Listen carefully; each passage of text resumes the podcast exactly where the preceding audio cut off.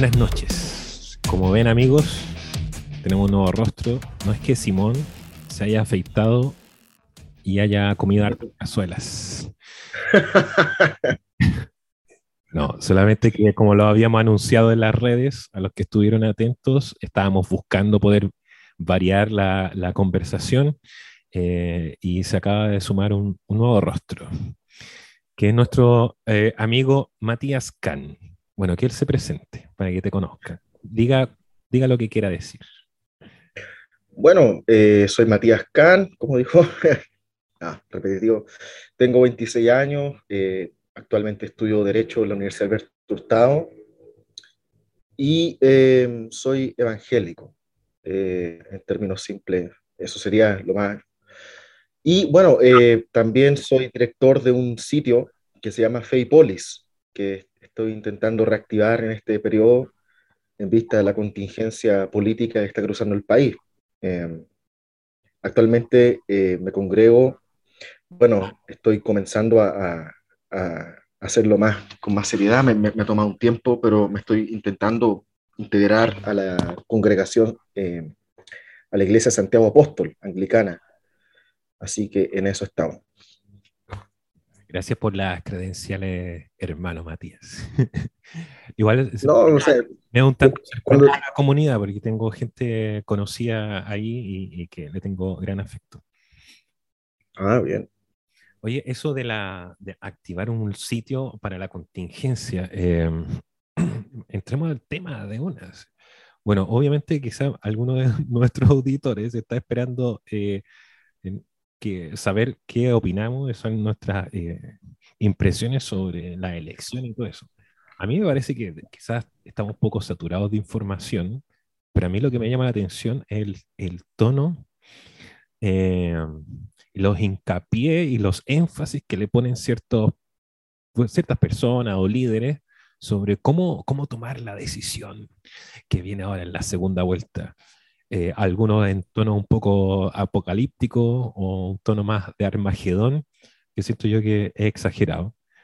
Pero eh, lo que quería comenzar a conversar, porque evidentemente nos vamos a encontrar en muchas conversaciones, Matías, es eh, ¿A qué se ha reducido actualmente dentro de la feligresía? Bueno, creo que hay gente que, que, nos escucha que no es cristiana y que lamentablemente tenemos que abrir este, este trapo sucio y este show interno de la feligresía cristiana evangélica. Eh, pero a mí me parece, y pongo el tema allí, eh, cómo se reducen los discursos. Por ejemplo, a, mí me parece un poco insólito, eh, si no decirlo de otra forma, de que queramos reducir toda la discusión, por ejemplo, qué papel juega el aborto libre en cada uno de los candidatos, como si eso tuviera que ser el factor así como capital y único que me ayude a mí a descartar a uno para preferir al otro si es que mi alternativa no es anular. Pero a mí me parece un poco brutal esa forma como de descarte. No sé qué opinas al respecto. Bueno, yo opino que claramente es un error partir la premisa de que por un solo aspecto de la agenda debo votar por un candidato. Es, interesante pensarlo así. Eh, ¿Por qué los evangélicos eh, eh, deberían votar por José Antonio Cast y no por Gabriel Boric? y uno de los argumentos comunes que yo he escuchado es, bueno, Gabriel Boric, bueno, hay, el, el tema es que han surgido muchas fake news, una serie de cosas, pero si el criterio desde el cual voy a partir yo es que Gabriel Boric promueve o pertenece a una izquierda que promueve el aborto libre, el matrimonio igualitario, y por eso yo voy a votar por Cast, yo creo que, estoy cometiendo un error, eh, un error grave. ¿Qué sería el error? Sería reducir la política solamente a cuestiones... Eh, de partida estaría viendo la política como una cuestión como clientelar. Yo voto por ti, aunque eres una persona que tiene todos estos vicios, porque defiende ciertas cosas que a mí me interesa defender. Eh, ahí podemos entrar a debatir, por ejemplo, bueno, cuántas de las cosas que eh, los cristianos debemos defender están realmente en el programa de José Antonio Caz. Si es que tenemos que defender algunas cosas, bueno, ¿cuáles son esas cosas? ¿Son solamente la agenda valórica o hay otras más? Eh, porque si yo pudiera decir, por ejemplo, yo no puedo votar por José Antonio Cast porque tiene un modelo o promueve un modelo económico libertario que va en contra de los principios cristianos, eh, podría decir, bueno, Boris tiene un modelo alternativo socialdemócrata y podría votar por Boris tranquilamente. Entonces, ¿por qué ponemos ciertas cosas por sobre otras? Eh, es todo un tema, pero... o sea, eh, haciendo la aclaración que para quien el libertarismo no significa una aberración ante el cristianismo, porque hay algunos que son defensores de que el libertarismo es cristiano. Bueno, yo podría explicar por qué es anticristiano, si te parece bien. No sé. Eh, Puede ser un poco polémico, pero... Brevemente, porque eh, no, por coartar el tema, sino que a mí me parece que el, libertarismo eh, requiere un, capítulo, pero ah, tirémosla, así como para dejarlo votando.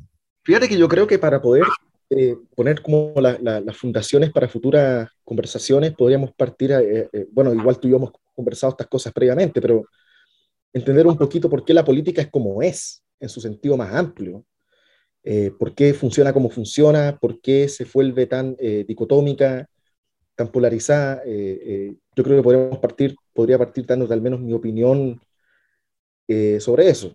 ¿Te parece bien? Es plena libertad. Ya, perfecto. Bueno, sorry, va a ser un poco extenso, pero lo que yo creo que el mundo evangélico y no solamente el mundo evangélico, sino que todo el mundo de nuestros tiempos tiene una falta de comprensión en torno a por qué los tiempos son como son, eh, cómo se gestaron estos tiempos y, entre comillas, bueno, eh, por qué vivimos como vivimos y por qué no vivimos como debiésemos vivir, si es que somos cristianos, somos marxistas o somos lo que seamos. Es como toda doctrina, toda idea de cómo uno debe vivir eh, se debe practicar, pero no practicamos ninguna, la verdad. Yo no conozco marxistas que practiquen realmente el marxismo, eh, eh, eh, hay, hay, algunos que lo hacen, pero... y podríamos empezar a pensar, bueno, ¿cuánto de lo que hacemos los cristianos es realmente cristiano? Y yo creo que para entrar ahí tenemos que entender más o menos el momento histórico que nos encontramos, que es un momento histórico que se gesta a grandes rasgos en los últimos 30 años, no solamente en Chile, estoy hablando a nivel global, siempre hay que tener en consideración eso en que eh, modelos políticos alternativos que en el siglo XX se disputaron el poder fracasaron. Eh, el fascismo y el comunismo fracasaron.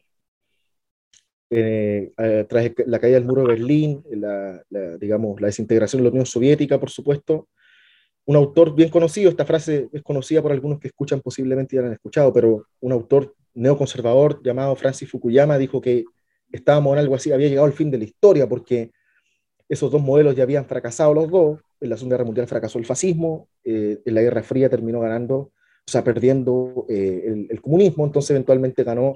Que lo dice en el contexto, ¿no? De, porque para algunos que no manejan la frase, quizá, no, pero como, como terminó la historia si seguimos aquí de pie, se refería a, a la idea de, esto, de los grandes discursos, de los grandes proyectos prometían un tipo de utopía eh, de, de un lado u otro del muro de Berlín y que fracasaron. Exactamente. Eh, porque ganó un proyecto, que era el proyecto occidental, el proyecto norteamericano, que está compuesto en términos simples por un modelo capitalista y un modelo democrático, una constitución y una democracia.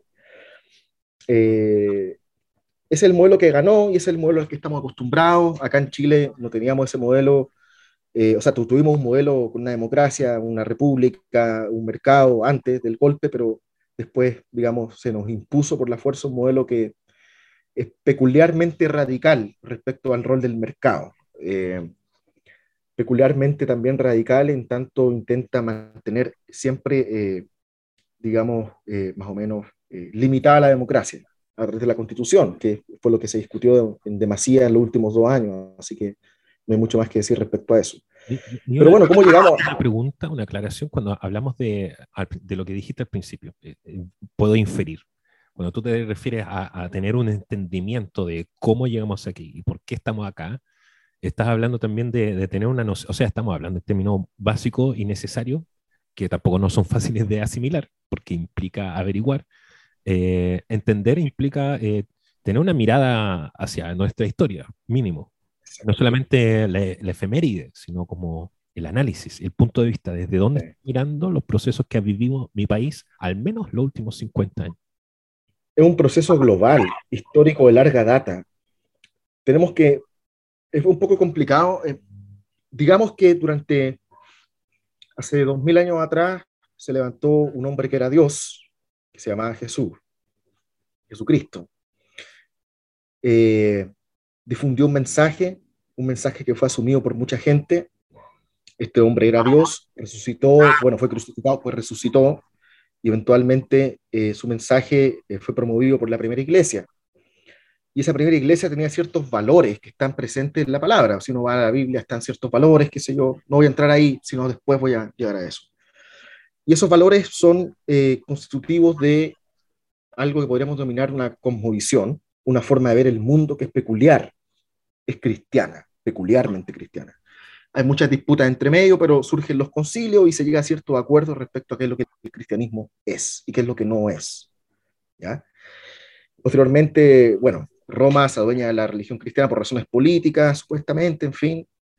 La religión cristiana se, institucionaliza y se vuelve parte, eh, digamos, del poder eh, del imperio. Y esa iglesia católica eh, romana, bueno, una decisión por ahí, surgieron los ortodoxos, qué sé yo. Bueno, el año 1500 aproximadamente, bueno, fue antes, pero emerge lo que se denominó la reforma, hay un quiebre y emergemos nosotros, los protestantes. Pero ¿qué es lo que sucede? Que durante esos 1500 años, bueno, esos mil años, entre comillas, de, de, Iglesia Católica, eh, se gestó un pensamiento, una idea de cómo entender el mundo que era profundamente cristiana, que tuvo su máxima manifestación en la escolástica, que fue la filosofía de Santo Tomás de Aquino, que combinaba los elementos de la filosofía griega, aristotélica, con los elementos de la teología cristiana, de la lectura de la palabra, de una perspectiva entendida como revelación, por supuesto, y eso se tradujo... Y ojo, dentro de, ciertas corrientes reformadas eh, y otras más, eh, lo ven como un error. O sea, porque algunos ven en, una, en eso una tradición, eh, para algunos con valor respecto a la intelectualización o racionalidad de, la teología, pero algunos lo ven directa, directamente como un error. Así como bueno, Martín, combinar la, influencia helénica con la, tratar de llegar desde ese punto hacia lo que eh, son los principios cristianos. Exacto. Martín Lutero dijo que la filosofía era la prostituta del diablo, de hecho. La ramera del diablo, porque, claro. Lutero y sus dichos que eran tan mesurados. Sí. sí Pero hay una cuestión importante que entender respecto a eso. Podemos ser muy críticos respecto al exceso racionalista de la escolástica. Yo no voy a entrar en detalle respecto a la teoría escolástica porque es una cantidad, es impresionante todo lo que produjo, pero ¿Puedo, hacer derivó... una, acotación ahí que tiene que ver con un poco lo que estamos conversando en general, de que, que es un gran dato. O sea, cuando, cuando estamos hablando de la escolástica, estamos hablando también de una, una institución, ojo con eso, estamos rodeados de una institución que ya eh, tiene asimilado en sí, en su eh, identidad, el hecho de que puede gobernar. O sea, claro no es un cristianismo que se piense a sí mismo dentro de su propia comunidad, sino eh, yo estoy pensando porque ya tengo influencia. Yo, a mí ya me dieron lugar en el poder imperial. Eh, a, mí me parece igual algo igual delicado porque eh, desde pues, pensamos cristianismo versus la sociedad, versus el poder, versus cómo nos organizamos. el cristianismo puede influir en el reino terrenal. A, mí me parece algo importante. Entonces se crean de hecho, ahora que estaba leyendo a Bernard Eller, a los anabaptistas, ellos se sienten como una tercera vía cristiana. Ellos no vienen del catolicismo, no vienen de, la reforma, que también tuvo una influencia en los nuevos reinos de cómo se fue disgregando este poder del Vaticano, y ellos se sienten como una tercera vía de decir, nosotros no entramos en esa discusión sobre el cristianismo y poder. Entonces, Se, crea ese, eh, bueno, eh, estos pensadores también son muchas veces eh, consejeros de papas o de reyes. Entonces, es un, es un, cristianismo que empieza a, combinar la reflexión con la idea del poder o de la polis. Ah. Pero, pero el, el, tema ahí es que, bueno, eso se llega a eso después, porque el quiebre que formó Lutero fue tan grande que produjo un efecto negativo, diría yo. Lo que pasa es que pensémoslo así, digamos que la verdad existe, primera cosa, ¿ya? Eh, porque hoy en día se dice que la verdad no existe, eso, yo estoy en contra de eso personalmente y podría explicar mil razones por las que eso es una estupidez, con todo respeto, pero a mis eh, hermanos más, más, más digamos que la verdad existe y es un espejo, y ese espejo se quebró. En la humanidad, producto de, no sé, por la diferencia lingüística entre todos los seres, eh, se forman diferentes culturas, lenguaje, y ese espejo se quiebra y quedan trozos dispersos por todo el mundo, en todas las culturas, en todos los lenguajes, en todos los territorios. Y digamos que el cristianismo encuentra un buen porcentaje de esos trozos dispersos del espejo, porque tiene la verdad revelada. Y digamos que para poder hacerla coherente en un contexto histórico particular, bueno, eh, el primer caso fue San Agustín, hizo un, esfuerzo tremendo ahí, Plotino también, pero digamos, bueno, los padres de la iglesia produjeron su propia teología, que la iglesia católica rescata eventualmente también, pero digamos que la escolástica fue el colmo de ese proceso de racionalización y coherencia, o sea, hacer más coherente y cohesiva toda la revelación en conformidad con la razón eh, práctica que emerge de eh, la filosofía griega. Entonces se forma una noción del mundo que es completamente coherente dentro de sí. Tú hablas con un experto en escolástica y te da explicación para todo, todo, porque es una filosofía tremendamente compleja y tiene respuesta para todo. Lógica, epistemología, ontología, son términos que a lo mejor nuestros espectadores no conocen, pero son muy interesantes. Tiene una noción de qué es lo que las cosas son, cómo se encuentra la verdad, cuáles son las lógicas para poder encontrar esa verdad y entender qué es lo que las cosas son. Y todo eso se encausa dentro de una metafísica, digamos, en general. Eh, no solamente como disciplina filosófica, sino como una noción de las cosas que trascienden lo físico. Hay una estructura racional que uno puede entender a través de la razón, ¿cierto? En la que existen principios trascendentes como el bien, lo bello, lo justo, que uno puede deducir y que están presentes en la palabra. Entonces, la escolástica logra sintetizar, en términos simples, una lectura coherente absoluta del mundo completo, la naturaleza, el hombre, su rol en la historia, su rol en la, en la vida eclesial, lectura completa de todo el mundo. Con la reforma esa lectura se rompe, podemos estar en desacuerdo con la lectura, pero estaba esa lectura, que tenía, no sé, un 50% de los trozos de los espejos dispersos del mundo, lo había acumulado ella, ¿cachai?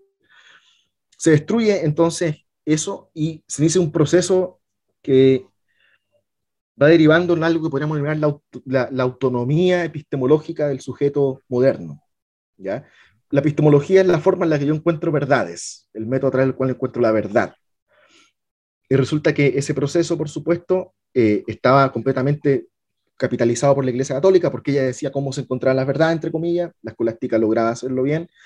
Entonces, bueno, aquí inicia ese proceso y eventualmente emerge una razón cada vez más libre de las ataduras de la doctrina escolástica, las ataduras de la Iglesia Católica, y en ese contexto entonces emerge una pluralidad de visiones del mundo cada vez más, más específica.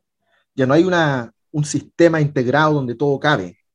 Entonces emerge una pluralidad de cosmovisiones y de visiones del mundo, donde se va escindiendo la ciencia la filosofía la ética, por ejemplo. Se va escindiendo, eh, eh, no sé, eh, todo lo que es tecnología y ciencia se va escindiendo lentamente de la ética, porque en la escolástica estaba todo junto, era todo uno sola, una sola cosa eso empieza a deshacerse. Entonces el mundo se quiebra, entre comillas. Y no solamente se quiebra, se empieza a desencantar. Me llama la diría, El, quiebre también viene por un lado, eh, implica un, empuje político. O sea, el quiebre es la hegemonía eh, interpretativa, eh, la tenía la Iglesia Católica, por así decirlo, o el papado, porque bajo su alero eh, contenía a estos pensadores, que uno puede estar de acuerdo o no, respecto a este gran eh, universo de pensamiento que ellos crearon en la Edad Media, que por cierto, sin ella no existe la modernidad. Eh, de hecho, previo a Descartes, hay, otros filósofos que vienen de la escolástica que abrieron la brecha para este pensamiento secularizante pero, pasa de que dentro de este, este, este universo aparece, uno podría decir, ¿es, posible que dentro de esta voz que parece omnisciente, al, tratar de definir eh, todo el universo o hasta Dios mismo, ¿cómo es posible que aparezca una voz disidente? Y aparece. Pero aparece Lutero y empieza a pensar también, bueno, ¿qué le sucede a la iglesia en Alemania? Pero también empiezan a aparecer otros reformadores que no solo a lo que quiero llegar es no solamente piensan en, el nivel teórico lo que implica su disidencia, sino que también dicen, bueno, localmente, esto como lo aterrizo en, esta responsabilidad que me lleva eh, desde mi cosmovisión cristiana a lo que tenemos que vernos las caras todos los días, que es la administración de los bienes, cómo nos gobernamos, cómo llegamos a las decisiones. Entonces, esta diseminación no solamente de pensamientos, sino de formas de entender la sociedad, la política, etc. Claro, efectivamente. Y ahí está, yo creo que eh, yo, yo personalmente no sé si fue un acierto cuando Lutero denomina a la filosofía la prostituta del diablo, porque eh, bueno, ahí emergen las cinco solas, en fin, lentamente la reforma va instaurando su propio paradigma y el protestantismo se define a sí mismo a través de los siglos, eh, pero al mismo tiempo se gestan revoluciones de otra índole epistemológica. Descartes fue el primero, o sea, no el primero, pero fue el más importante, diría yo, porque él gesta la idea del cogito ergo sum, el pienso luego existo, emerge el sujeto cartesiano, que es un sujeto y esta, es una cuestión importante. La ontología es lo que las cosas son, según yo, por ejemplo. y es una disciplina también que ha tomado fuerza en los últimos años porque está empezando a especificarse mucho más, especializarse la ontología, pero ya está presente en toda la filosofía previa durante todos los, todos los tiempos. Pero había una cuestión importante que en el medievo y eh, en la visión de la escolástica y también de San Agustín, eh, antes, mucho antes, eh, ya existía algo así como una ontología, y esto lo dice John Milvan, que es un teólogo que yo sigo, había algo así como una ontología de la participación. El mundo existía porque Dios definía todo lo que el mundo era y cómo debía ser. Respondía a fines últimos, a fines trascendentales.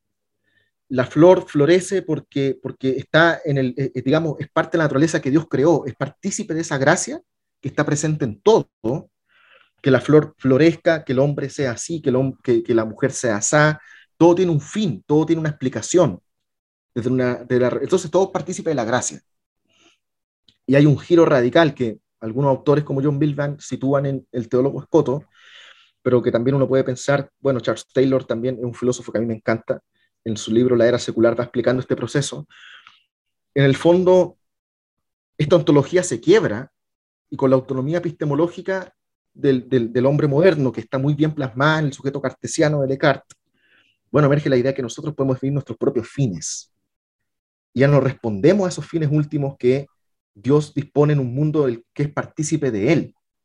En el fondo, cada vez más se implantaron la idea de que nosotros estamos, eh, Dios nos dejó nuestro haber en el mundo, nuestra suerte, y nosotros podemos buscarle, obviamente, pero, pero es como, este, ya no somos partícipes de eso, es como el mundo se, y el mundo se desencanta, se va desencantando. En el medievo, no sé, habían cosas que estaban malditas, cosas que estaban benditas, objetos que tenían eh, espíritu, eh, habían ángeles y demonios pugnando por el alma de la gente, y todo, es, completamente, es un mundo encantado. Y ahí es donde Charles Taylor habla del sujeto poroso, que un sujeto es poroso porque está abierto a recibir estas fuerzas cósmicas que se lo están disputando. Entonces antes no era depresión lo que tú tenías, estás endemoniado antes no era, eh, eh, qué sé yo, eh, tú te alejabas de la, de la constancia. ¿Mm? Creerían, hay quienes podrían sostener actualmente esa explicación todavía, ¿no? Bueno, sí, y, y, en ciertos casos uno podría pensar, bueno, sí. interesante discutirlo, pero, pero entonces con este abandono de ese periodo que se llama cristiandad, digámosle cristiandad, este periodo largo de, de, de la hegemonía de la Iglesia Católica, emerge este nuevo periodo eh, con este nuevo sujeto, con, este, con esta dispersión, eh, eh, digamos, teológica, epistemológica, filosófica, que va derivando la modernidad. Gracias a Descartes emerge la ciencia, como la entendemos hoy en día, no puede haber ciencia sin Descartes. Es en gran parte el sustento de toda la epistemología occidente de Descartes. Después viene David Hume en Escocia, y en fin, hay todo un proceso ahí que está gestando una razón cada vez más independiente de la revelación cristiana. Y por lo mismo, el protestantismo también ya no eh, comienza a generarse esta, esta, idea, porque en, el mundo medieval estaba todo bien separado, los tiempos estaban bien escindidos, dice Charles Taylor. Tú ibas a la, a la digamos, eh, a la a la, eh, tú celebráis la Eucaristía en, en, en, la misa, qué sé yo, y ahí, claro, tú entras en un campo distinto y después salías de la iglesia y había otro campo y trabajabas durante la semana y después ibas ahí de nuevo o al monasterio a orar. Y es como que el, el, cristianismo, esta, esta institucionalidad compleja, hegemónica, capitalizaba la posibilidad de que tuvieras acercarte a Dios. Eh, era en el fondo, eh, era un modo de vivir completamente escindido, pero con la reforma eso se rompe en gran parte. Y ahora eh, la fe se personaliza más. Y de hecho, esa subjetivización de la fe permite después el surgimiento de la autonomía epistemológica. Es todo un proceso. Tratando de conectarlo con, con, el principio, esta pregunta por la polarización, bueno, nos, nos fuimos bien atrás, pero a mí lo que me resuena de esto, de esta historia, es de que pensando también lo que va pasando eh, hacia futuro eh, con el golpe de la, de la, reforma, es de que me imagino como un todo eh, que está interpretando bajo la, su hegemonía y comodidad por el poder que manejaba, se empieza a resquebrajar este poder, aparece una voz disidente cuando creíamos que no podían aparecer voces disidentes, y dice, bueno, pero ¿qué pasa cuando, si, si, si, esto se trata de interpretación? que es como uno de los, de, los aportes, por así decirlo, de la reforma al pensamiento moderno. Eh, si hay una interpretación que yo siento que es un poco más correcta respecto a esta escritura que yo acerco a mi, eh, a mi experiencia personal, y de hecho necesito traducirlo a mi lengua porque ya no quiero que... Eh, el, el, latín. Un poco pensando en lo que tú estabas diciendo, que no, no esté relegado a que yo tenga que pedirle permiso a una institución para poder acercarme a las palabras de Dios. Entonces yo lo acerco a mi casa. Tengo el libro sagrado, ahora lo tengo dentro de mi hogar, yo no tengo que ir a la biblioteca de la ciudad o al monasterio o a la iglesia para que incluso ni siquiera leerlo, sino que me lo lean. Yo lo leo mm, directo. Pero pasa que se aparece Lutero con su propia voz y dice, bueno, yo lo interpreto y veo, hay un error aquí, hay, veo una fisura en el poder y, soy disidente de esa voz porque veo de que tengo una otra interpretación. Y me llama la atención que ahora que he estado estudiando a los anabaptistas respecto a, ciertas doctrinas, empiezan a aparecer otros que también pueden decir, bueno, también tenemos disidencia no solamente con el, catolicismo, tenemos una disidencia con, con Lutero, y cada uno empieza a notar una, bueno, parece que no hay una institución o un poder que podría delegarse a sí misma simplemente la autoridad de tener la interpretación correcta.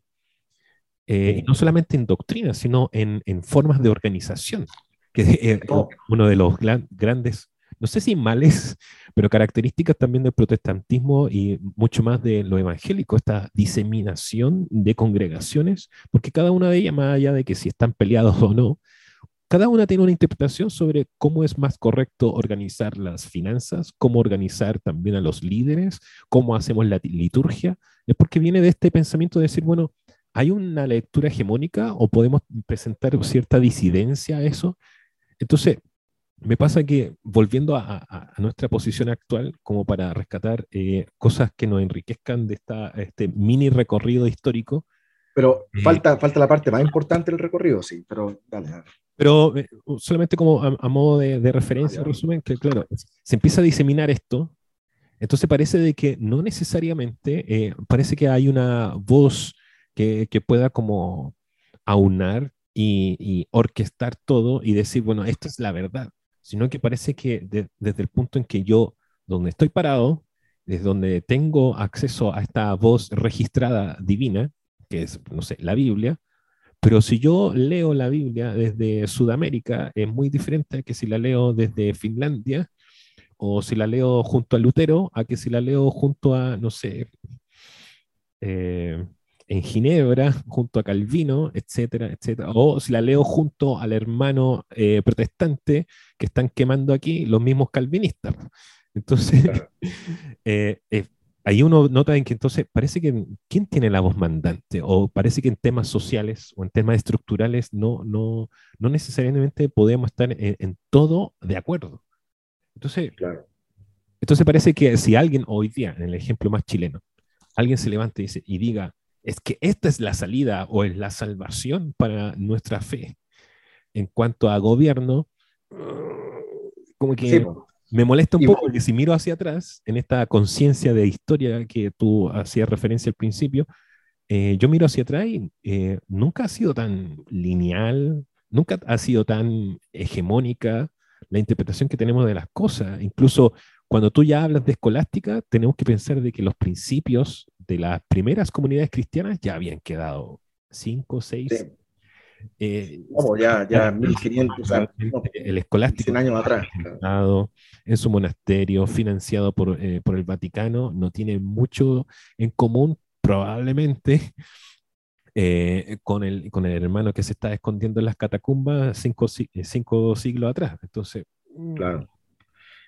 Bueno, pero, pero eso, eso, eso va trayendo los, los problemas a los que yo quiero llegar, porque la, la, la, pluralización del mundo, la pluralización epistemológica y ontológica que va dando lugar a la modernidad. Eh, tenemos el Renacimiento primero, después la Ilustración, ahí emergen a grandes rasgos lo que se denomina modernidad. Podemos decir que entre el siglo XVIII, no, siglo XVII, siglo XVIII y siglo XIX es el periodo donde se concentra eso que se denomina modernidad y una mitad para atrás es ilustración, digámoslo así. Que ahí se da toda la revolución científica y todo, todo el tema y después la revolución industrial. Eh, y eso da lugar, por supuesto, al capitalismo. Pero vamos a ir un poco más lento. O sea, voy a ser más, más, más, más rápido, pero digamos que la modernidad está caracterizada por un nuevo sujeto que no es poroso, ese sujeto sometido a fuerzas cósmicas, es un sujeto espinoso. Eh, ya no está sumiso ante esas fuerzas cósmicas, de hecho puede atraer la razón entender el mundo ya no es de los fines últimos de la escolástica, de la, de la razón, eh, eh, qué sé yo, eh, aristotélica. Entonces, el ser humano puede empezar a darle fin él mismo a las cosas y puede empezar a domar la naturaleza con intereses distintos a los que, no sé, la revelación disponía o la que la Iglesia Católica disponía. Entonces, en este proceso se pierden de vista muchas cosas que la escolástica tenía y que, a lo mejor no fue bueno perder y se rescatan algunas y se van como deformando un poco. Y llegamos a un entuerto grave que yo diría que eh, recientemente leí un libro de un autor que se llama Jean-Claude Michea, que, me lo recomendó más Benson, que, que, que, un filósofo acá de Chile, eh, protestante. Él eh, me lo recomendó porque yo soy un crítico bien duro del, del, liberalismo y quiero explicarte de dónde emerge eso en particular, porque ahí vamos a entender todo el problema actual. Entonces, todo esto que dije ahora es para entender qué es lo que es el liberalismo. Porque el liberalismo no es solamente una teoría política, y no es solamente una ideología, es mucho más. Eh, es una ontología, de hecho. Es una, es una forma de ver el mundo. En términos simples, en toda esta pluralización del mundo que se está gestando en esos siglos posteriores al siglo XVI, eh, del siglo XVI en adelante, todo este proceso largo de, de, de, unos, de unos 200, 300 años, Emerge la guerra religiosa en ese contexto, al mismo tiempo las revoluciones eh, científicas, y bueno, antes hay un proceso importante, se me olvidó mencionar.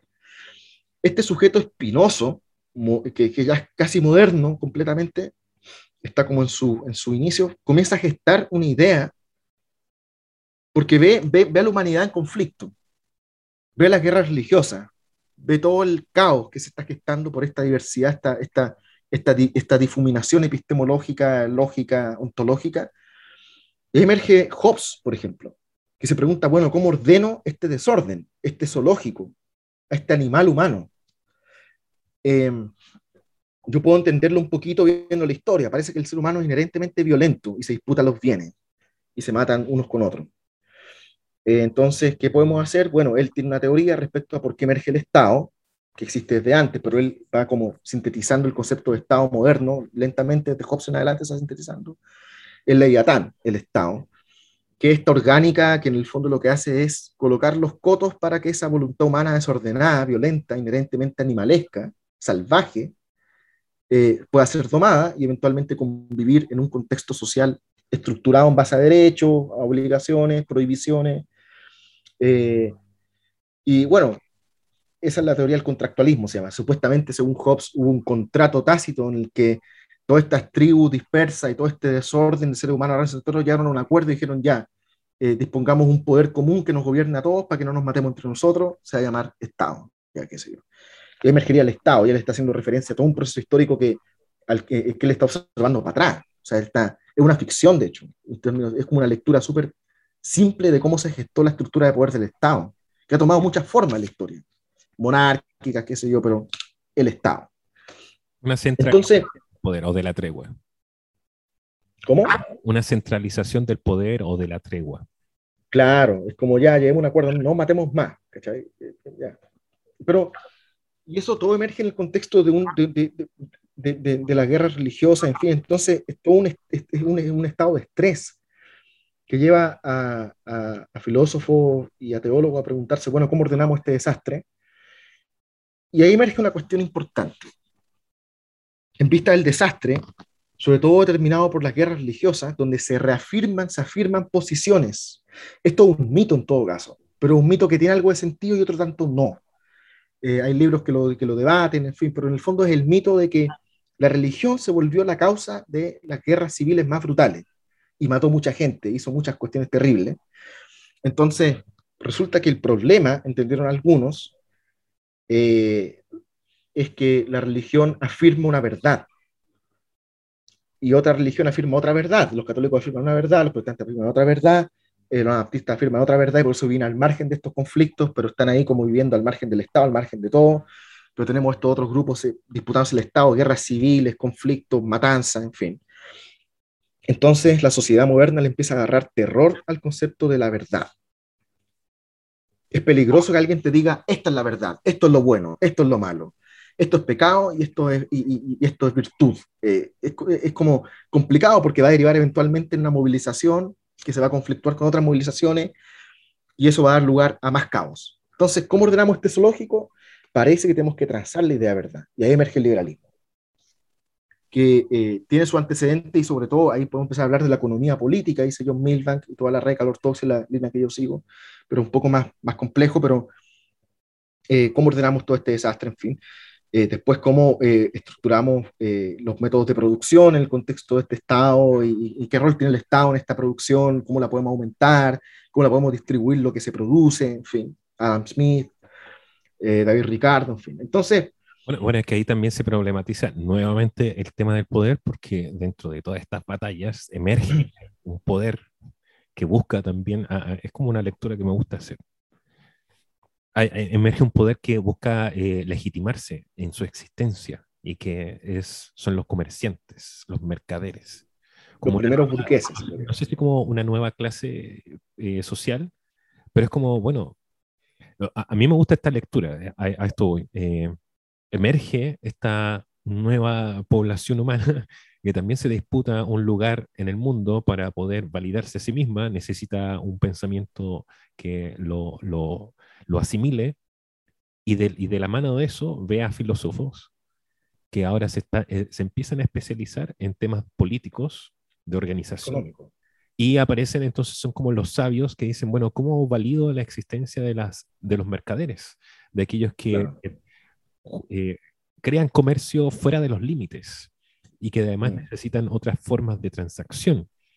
Eh, y ahí me parece interesante, por ejemplo, la, la figura de Adam Smith, que lo, la he estado estudiando, me parece muy interesante porque efectivamente podríamos decir que él es el filósofo apadrinado por burgueses, para sí. que sea el pensador que diga, eh, resuélveme esto cómo podemos, eh, cómo podemos presentarnos frente a, a, la justicia para que las leyes, y ahí es lo, lo, que me parece importante y fuerte, que de cómo se empieza a, a, secularizar esto, porque ya, ya el tema no es Dios o la verdad, sino es cómo me valido a mí mismo, porque yo, Adam Smith, por favor, escribe sobre nosotros, porque nosotros somos valiosos para esta sociedad y necesitamos derechos y leyes que nos validen y nos ayuden. De hecho, Adam Smith me, me, parece muy interesante que él siendo eh, eh, estar, estar bajo el mecenazgo de un duque, él prefiere no solamente abocarse solamente a la escritura, sino a trabajar en aduanas hasta que murió.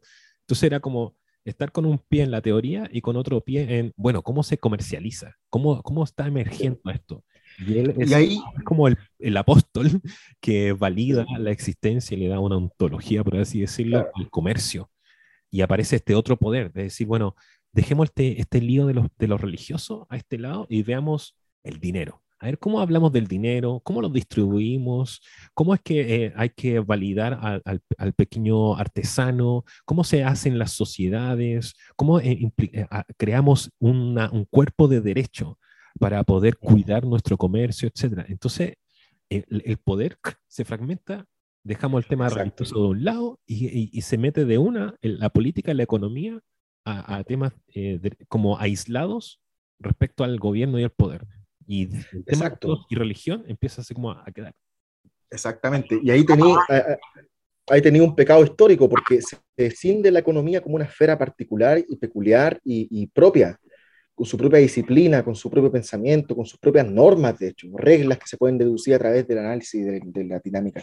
Bueno, ese es un primer pecado. Y el segundo que dijiste tú, que surgió para sustentar una clase que estaba emergiendo, porque recordemos que en el medievo la gente eh, estaba el sistema feudal, y el sistema feudal eh, tú, tenías, eh, tú tenías un señor feudal, tú trabajabas, tenías tu terreno, cultivabas tu, qué sé yo, tus cuestiones, tus animales, le dejabas un porcentaje al señor feudal, erais su vasallo, y en fin. Pero no acumulabas. Con el surgimiento de la burguesía, de los gremios en su, momento después de lo que se denominó burguesía, por supuesto que este, este sector de mercaderes, que crea su propia cultura, su propia estética, su propia visión de mundo, en el contexto de las guerras religiosas se ven como figuras virtuosas, cuando están metidas en los grandes conflictos, están matando gente, ellos comercian más, son virtuosos, son tranquilos, tienen este estilo de vida tranquilo, relajado, producen, venden, compran, negocian, y tienen eh, una vida eh, relativamente relajada, sin grandes compromisos ideológicos o, teológicos que han llevado a la, hecatombe de las guerras religiosas. Entonces, eh, por supuesto que emerge el capitalismo después, pero eso viene después de, Smith, en, cierto rigor ahí empieza a tomar la fuerza del capitalismo industrial, que es el de verdad, el de real, entre comillas, pero ya se cinde la esfera de lo económico de lo ético.